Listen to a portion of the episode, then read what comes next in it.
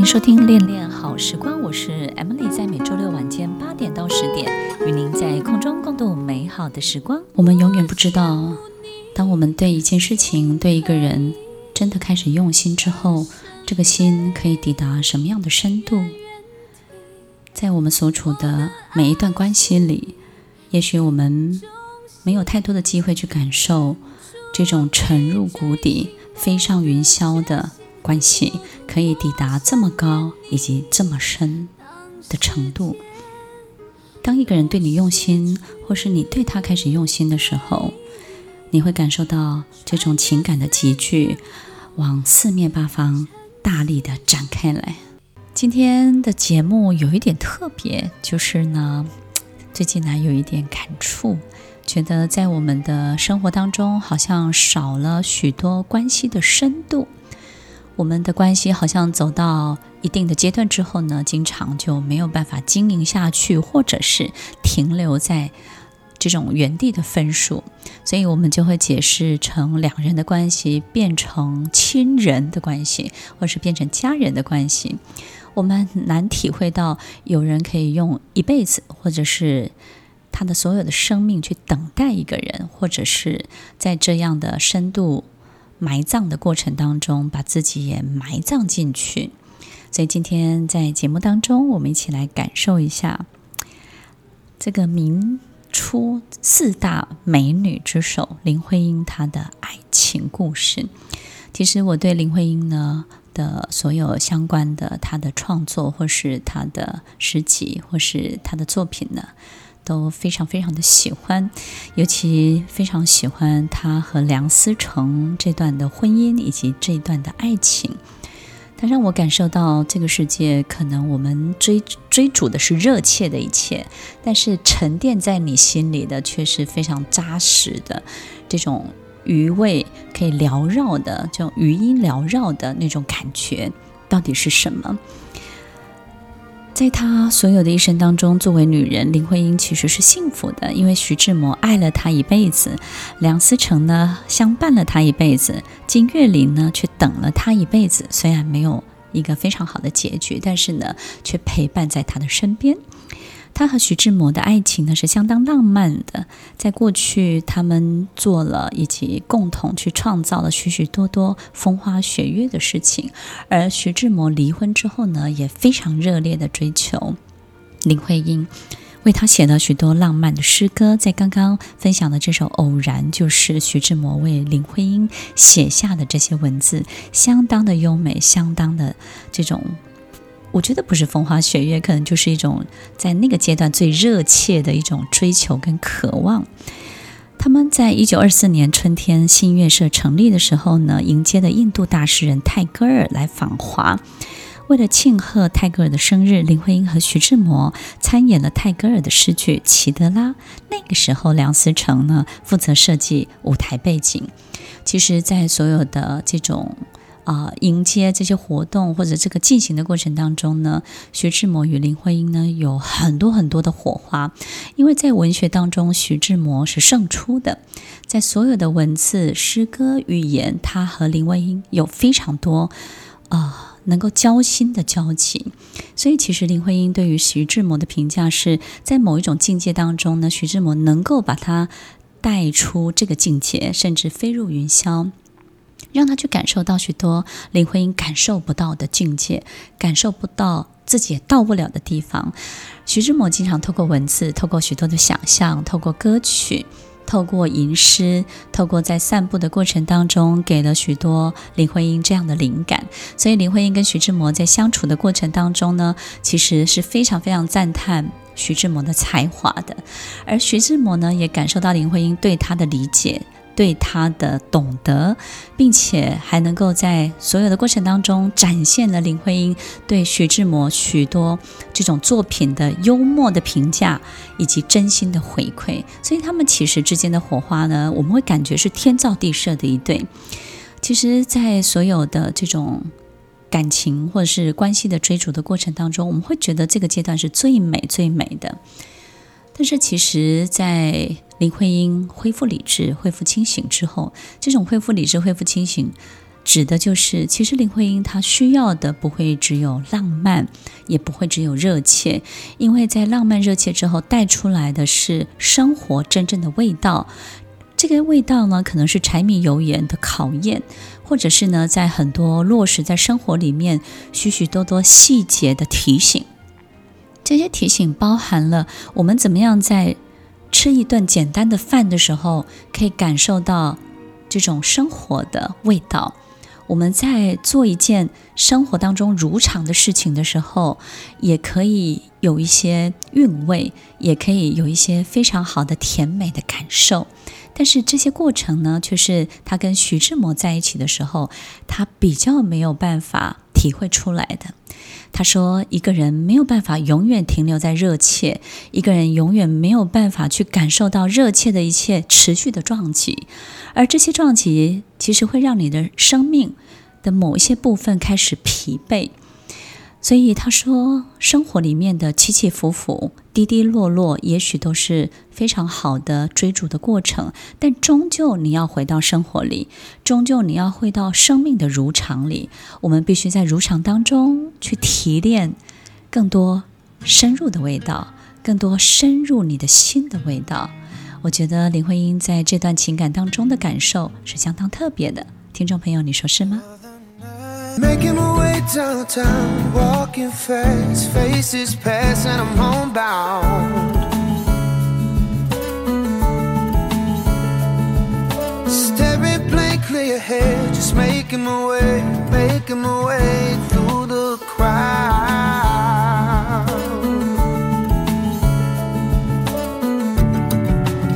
And I need you, and I miss you. And now I want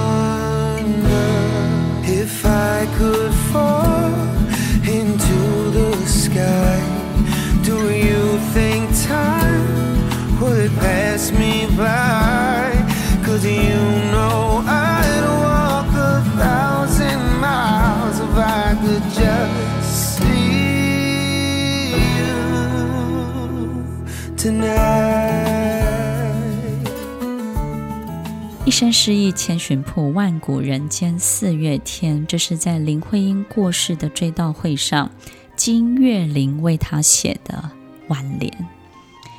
金岳霖在徽因的一生当中呢，扮演了一个非常重要的朋友的角色。他非常的爱她，但是呢，从来不会逼迫她。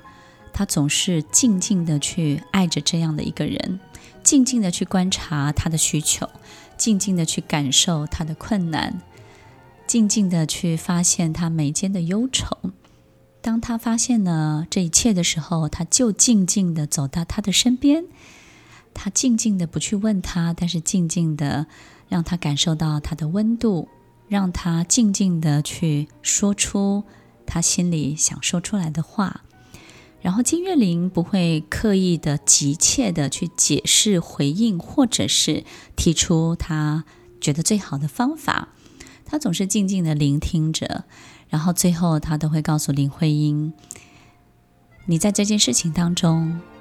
你能够带给这件事情最好的是什么？”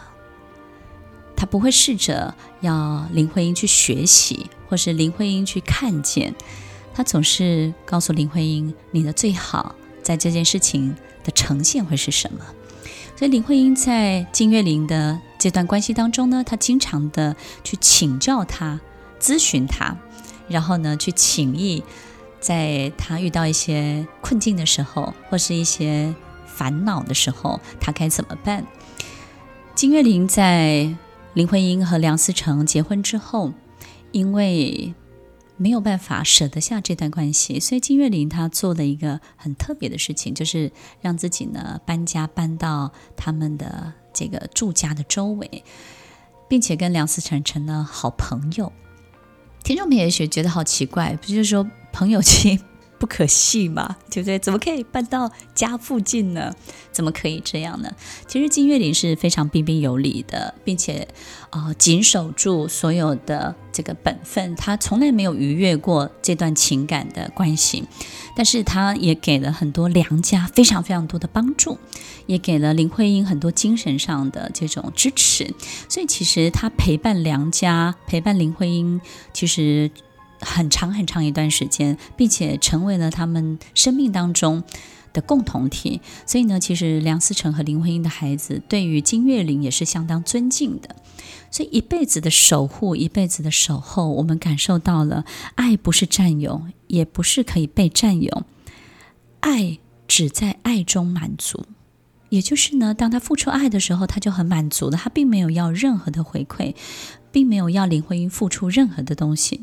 人世间也许有一种爱，叫做懂得成全，因为他知道林徽因跟梁思成在一起是幸福的，是美满的。这种成全呢，在金岳霖的这一辈子当中，他就是给林徽因最好最好的一份关爱，叫做成全；最好最好的一份爱情，叫做成全。张爱玲的小说《红玫瑰与白玫瑰》，精算的爱情，到底谁输谁赢呢？也许每一个男子全都有过这样的两个女人，至少两个。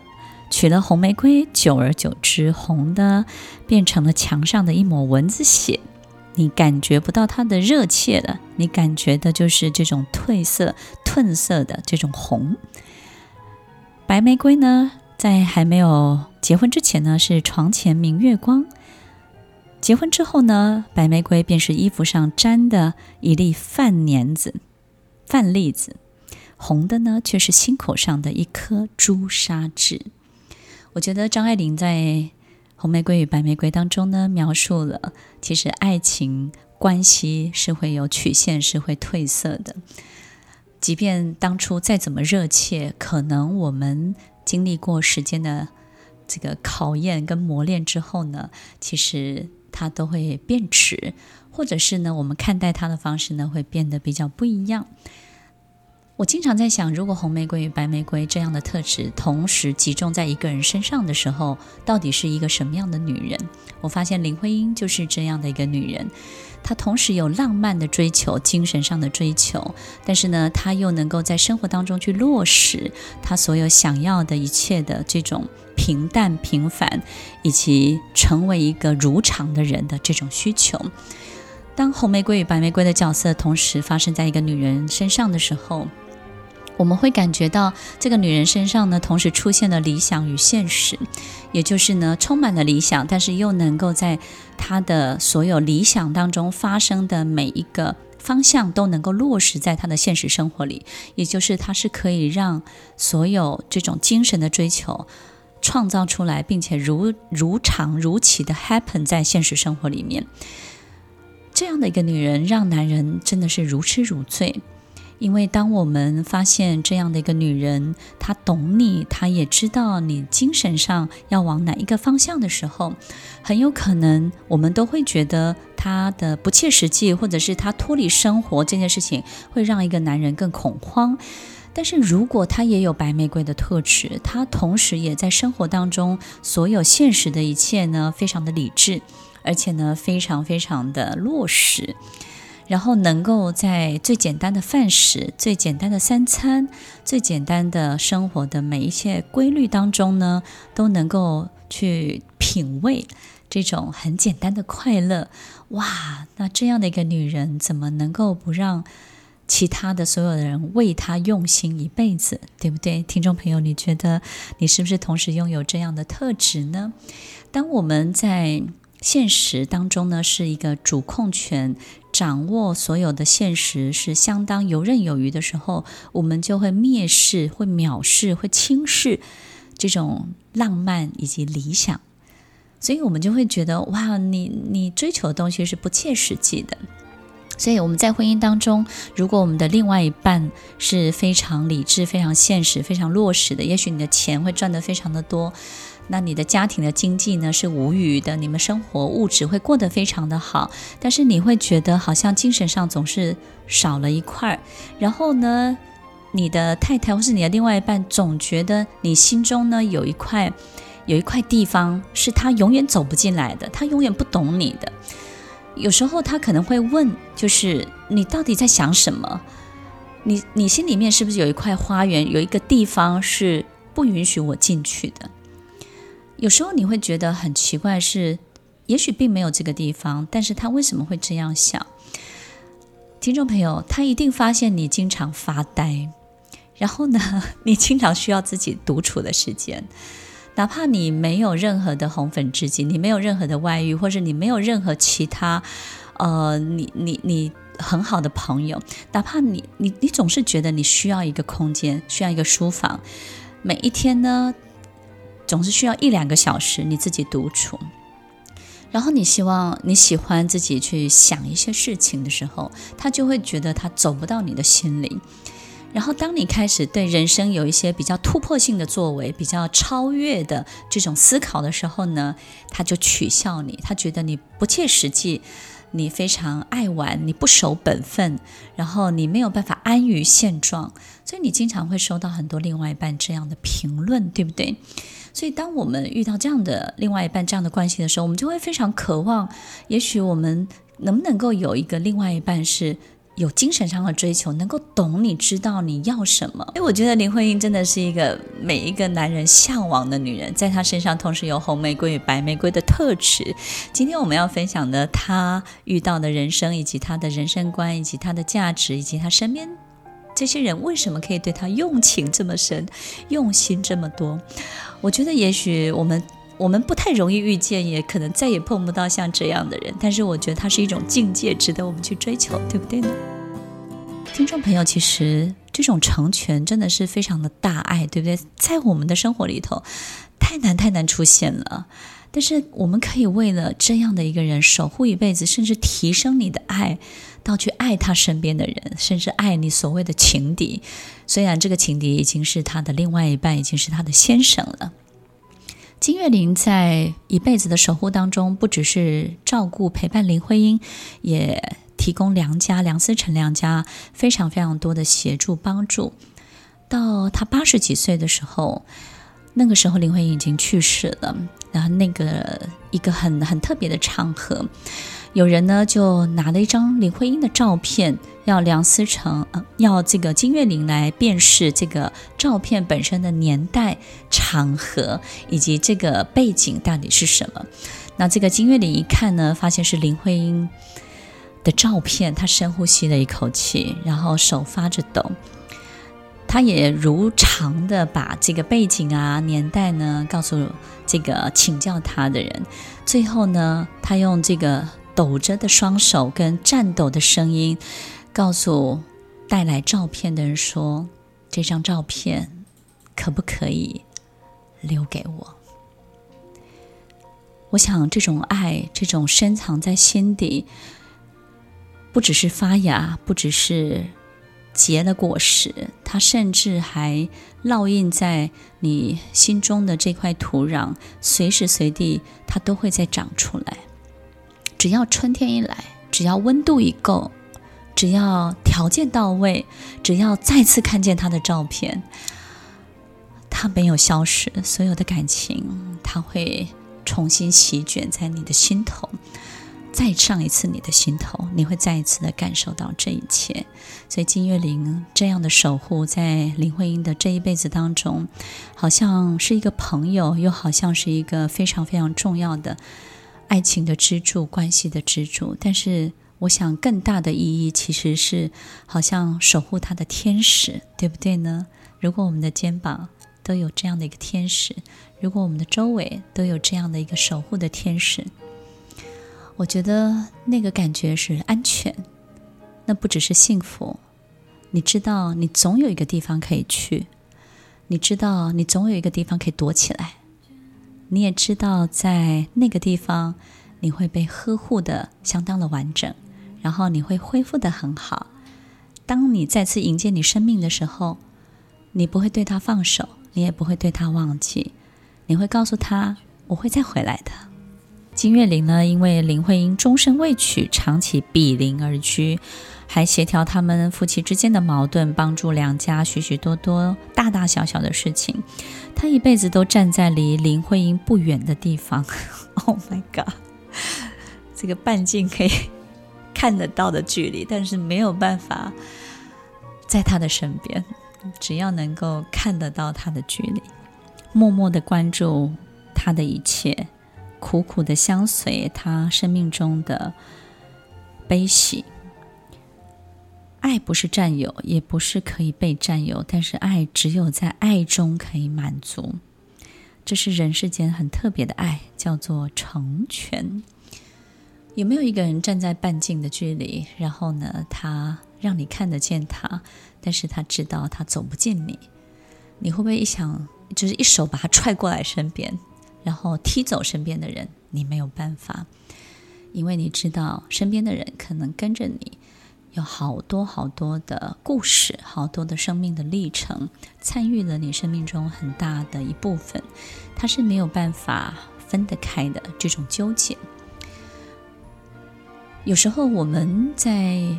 这种纠结当中，你可能会不敢去追求你自己真正想要的，你也会觉得明明看得见，但是你却没有办法去握在手中，这是一个很痛苦的事情。我发现，其实不管我们有没有这样的情形，或者说你的关系其实是非常顺利的。我觉得在我们这一辈子当中，关系有太多太多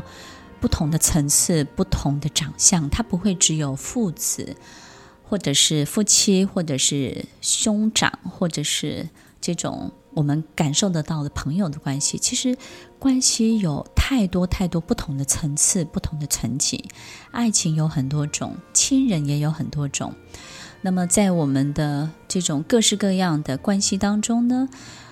不要轻易的去把它归类成某一种关系啊，这个就是爱情的关系，所以我是不允许的。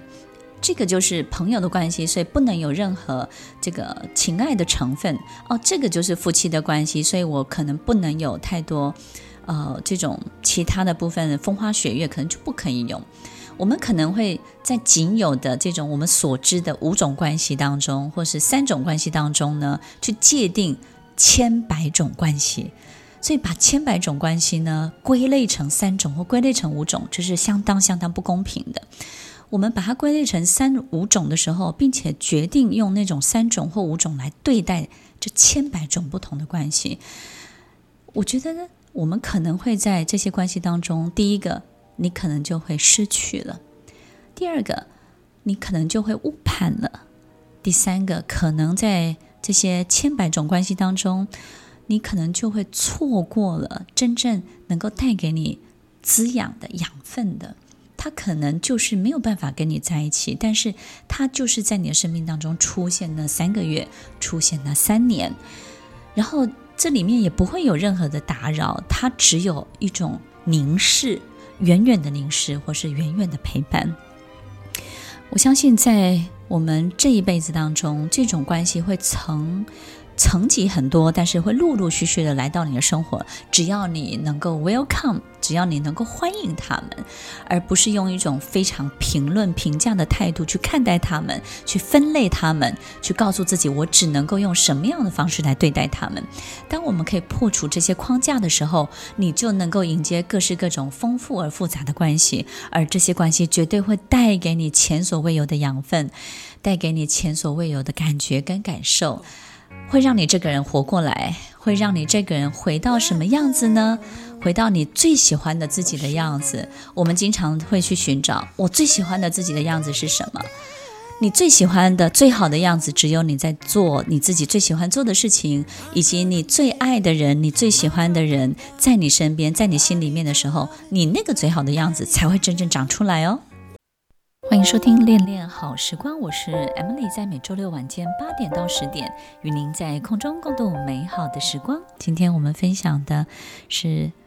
集结了红玫瑰与白玫瑰性格特质的林徽因，她经历的所有，她用心的对她用心的爱与被爱的所有的过程，这一辈子几个人在她生命当中留下的故事。林徽因条件太好了，也相当的有智慧，又非常的漂亮，所以呢，在留学的时候，在她念书的时候，或者是在后面她在办理很多这种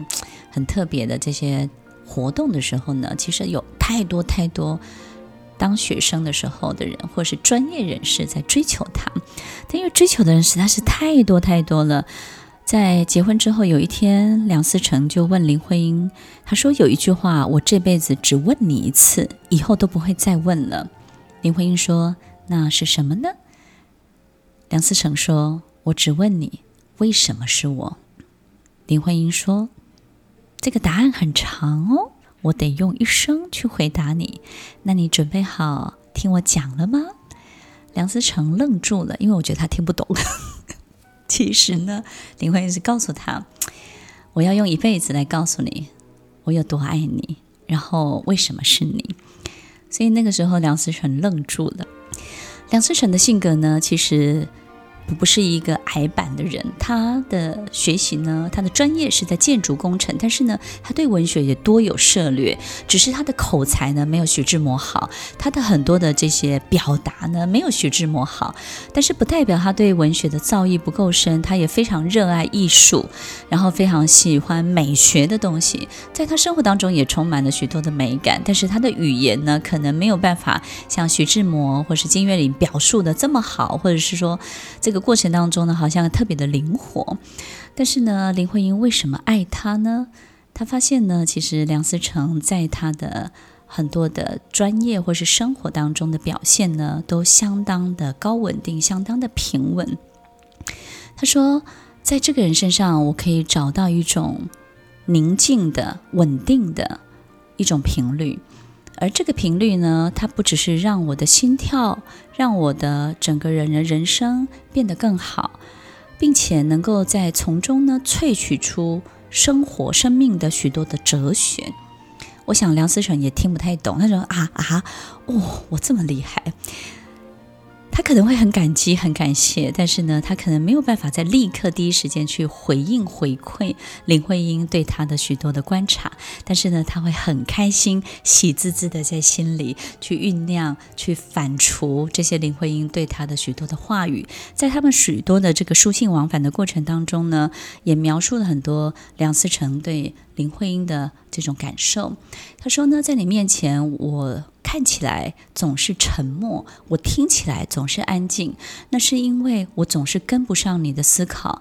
没有办法可以跟随着你的速度。你总是在未来等着我，你总是在前面告诉我，不管我今天遇到什么样的事情，你给我的都是我的未来，都是我的下一步。每当我想好要怎么去回应你的时候，你已经不在那个地方了。但是我喜欢这种感觉，我喜欢跟随着你，我喜欢你带领着我，就像两个人在跳舞一样。你是那个领舞的人，你是带着我跳舞的人，我跟着你的每一个美丽的步伐，我因此而开始快乐、开心、幸福了起来。在他们所有的书信往返的过程当中，其实梁思成是沐浴在爱之中的，但是在生活当中，他也感受到一些压力，因为林徽因呢，在他身边是不缺乏红粉知己，包含。女性的朋友也不缺乏，男性的朋友，其实每一个人对他的欣赏，对他的赞叹，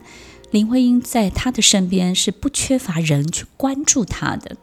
所以梁思成的爱不知道从什么样的地方可以去着手，可以让林徽因可以记得他，可以感觉得到他，所以其实爱一个这样的人是相当相当辛苦的，他不知道如何去爱，虽然他有很多很多的爱。所以梁思成经常会感叹自己都还来不及表达爱，林徽因就告诉他他有多可爱。我觉得这是一个非常很很美的这种激荡的过程。但是在相处的时候呢，梁思成一定也会相当的辛苦，也就是他不知道如何去琢磨、去用力、去稳定、去确认这样的关系，所以也经常。这种肾上腺素，这种紧张，这种期待，这种热切呢，也维持了他们的情感的温度。听众朋友，其实我们可能觉得这个太难了，但是我想如果真的很爱很爱一个人的时候，我觉得这种关系其实是会成立的。但我们也很羡慕，对不对？所以其实如果这种天然的佳偶，绝对不是你爱我，我爱他，都会有一个人爱的比较多。那个爱的比较多的，通常都是一个追逐的。而那个不是爱的比较少，而是比较能够去爱自己的那个呢，都是逃的那个人。所以其实一段良好的关系，绝对不是稳定的两人对待彼此同样的对待。一个稳定、一个非常好的正在长而且持续在生长的关系，事实上是有追逐的，也有逃跑的。而这种追逐逃跑，永远在半径之内，永远随时可以回得来，永远随时在你的身边。追逐、逃跑、逃跑、追逐，就是梁思成跟林徽因他们的婚姻当中，他们自己在关系当中扮演的非常美妙的角色。其实，听众朋友，我可能没有办法把这个段落有足够的时间描述的非常的完整，但是我想，这是一个人跟人之间的暗号，对不对？这是一个情感的暗号，关系的暗号，就是爱的证据是什么？我们可以感受到这个证据，证据是存在的，证据是在的。当我们知道这个证据在的时候，其实你就安心了，你就放心了。我有没有在你的心中？我有没有在你的面前可以走到你的心中？在我们追逐的境界跟现实当中，它是可以同时存在的。而这些爱情、这些关系，在那个年代，在那一年的时光，它是如此的。鲜明，而且用情用心之深，让我们非常的感佩，也很希望自己真的可以拥有这样的关系。所以在今天的节目当中，也许我们可以开始去打开你的心房，告诉自己，我们不要经常的去分类，去告诉自己这就是什么关系，然后我们应该要允许它有什么样的长相。打开你的心，欢迎。千百种复杂的关系来到你的面前，这些关系会带给你滋养，带给你礼物，它会让你整个人活过来，重新再长出来。所有的关系，我们都可以让它在一种最和谐的状态进行，也就是我们需要用更大的爱去看待这个和谐。用更大的爱去看待各式各种关系，你会尊敬各种关系的存在，你不会觉得我一定要撕裂，我要透过谈判，我要透过协调，我要妥协，我要对峙，然后我要试着去分析。当我们放下这一切，用更大的爱去尊敬每一种关系的时候，每一种关系它在你面前就会非常的顺畅，它会顺利的输送，它会带给你所有你想要的一切。欢迎收听《恋恋好时光》，我是 Emily，我们下周再见，拜拜。